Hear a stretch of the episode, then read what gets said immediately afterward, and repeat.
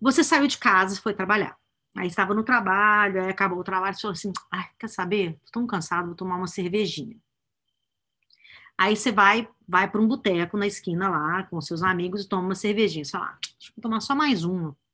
Toma mais uma.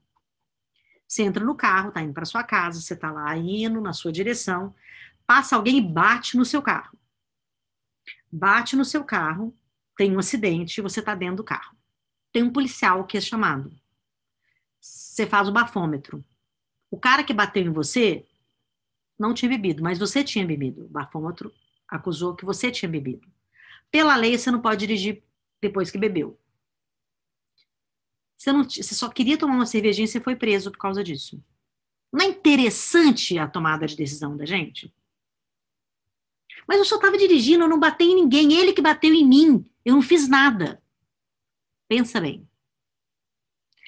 As nossas escolhas são as escolhas que a gente leva para a cama. Não levar problemas para a cama é saber as escolhas que a gente faz acordado. É difícil isso, né? Eu sei. É muito difícil.